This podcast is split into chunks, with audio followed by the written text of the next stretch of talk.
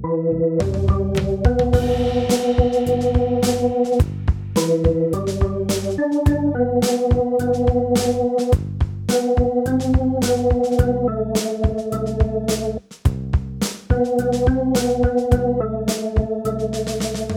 Lieben, wie versprochen kommt sofort meine nächste Folge Kirchen und Klöster.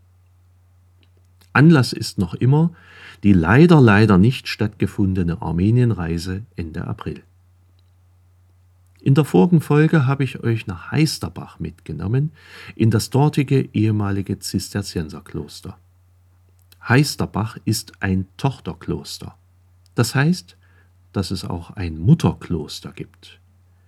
Die ersten Mönche, die nach Heisterbach kamen, wurden von einem anderen Kloster, nämlich der Mutter, ausgesendet. Und die Verbindung von Mutter und Tochterkloster blieb auch dauerhaft.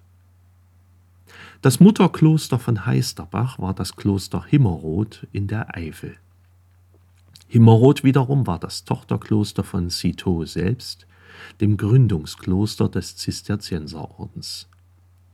Bernhard von Clairvaux selbst gründete das Kloster Himmeroth mit im Jahr 1134. Er suchte auch den Ort heraus. Und ich kann euch sagen, das war ein Meistergriff. Wenn irgendjemand heute Abgeschiedenheit sucht, dann ist man in Himmerod richtig. Klöster der Zisterzienser dienten früher häufig der wirtschaftlichen Entwicklung einer Region. Diese Klöster waren ordentliche Großbetriebe und damals waren ihre Orte auch sehr belebt und wirtschaftliche Zentren. Heute aber liegen die Klöster mitunter völlig abgeschieden. Und das ist in Himmerod der Fall. Von Koblenz aus fuhren wir los auf der Autobahn in Richtung Trier. Irgendwann ging es runter von der Autobahn und dann durch eine fast menschenleere Gegend mit nur ganz wenigen Dörfern. Es gab einige alte Burgruinen, sehr, sehr eindrucksvoll. Dazu die Kraterseen der Vulkaneifel, ist wirklich eine ganz tolle Landschaft. Und dann kommt man nach Himmeroth, was praktisch nur aus dem Kloster besteht. Die riesige Abteikirche dominiert die ganze Anlage. Wir kamen vom Parkplatz und gingen auf die Kirche zu. Sie sieht barock aus. Himmeroth bekam in der Barockzeit eine entsprechende Kirche anstelle der alten romanischen Kirche. Mir kam die Kirche vor wie ein riesiges gestrandetes Schiff mitten im Wald. Nördlich der Kirche gab es einen Obstbaumgarten, und die Bäume standen gerade in voller Blüte. Es summte und brummte, ein unglaublich schöner Anblick. Im warmen Frühlingswetter waren die Bienen voll aktiv. Rechts von der Kirche standen die ebenfalls barocken Klostergebäude. Rundrum ein schöner Park. Es gab eine alte Mühle, einen Fischereibetrieb, eine Klostergärtnerei, natürlich auch einen Klosterladen und eine Gaststätte. Alles schön ummauert von einer Klostermauer mit Torhaus und gut gepflegt. Kommt man aber in die Klosterkirche hinein, merkt man, dass was passiert ist. So barock, wie die Kirche von außen aussieht. Sie ist es nicht. Innen ist sie nämlich sehr, sehr schlicht. Was man mit Barock sonst verbindet, nämlich Stuck, Gemälde, Blattgold und überbordender Schmuck, das gibt es hier in Himmeroth alles nicht. Die Kirche ist riesig und schlicht. Sekundenlang hallt der Gesang nach, den man hier drinnen anstimmt. Eine Orgel ganz neu an der südlichen Altarraumseite, ein neuer Altarraum, alles zwar auf Barock gemacht, aber nicht wirklich Barock.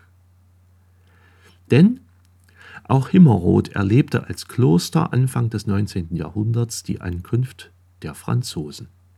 Und natürlich wurde auch das Kloster Himmeroth aufgehoben, die Kirche wurde verkauft und zum Abbruch freigegeben. Die barocke Kirche wurde also abgetragen und zur Ruine. Die jetzige Kirche wurde nach dem Vorbild der barocken Klosterkirche in den 1950er Jahren neu gebaut.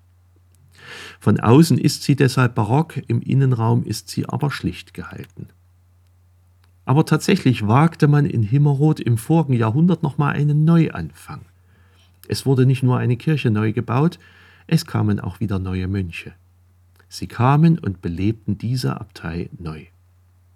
Und diese Neubelebung war sogar so erfolgreich, dass Himmerod selbst wieder Mönche zu einer neuen Klostergründung woanders aussenden konnte. Und die jetzige große Kirche zeugt davon, wie sehr das Klosterleben nochmal einen Aufschwung nahm. Sie wäre nicht gebaut worden, wenn man das nicht auch als sinnvoll angesehen hätte. Trotzdem kam es wieder anders. Mit den Jahren gab es immer weniger Mönche und 2017 wurde die Gemeinschaft wiederum aufgehoben. Seitdem stehen Kirche und Klostergebäude leer, wenngleich sie nicht ungenutzt sind. Das Bistum Trier will künftig in Himmerod eine Jugendbegegnungsstätte einrichten. Die ehemaligen Klöster von Himmerod und Heisterbach sind verbunden gewesen wie Mutter und Tochter.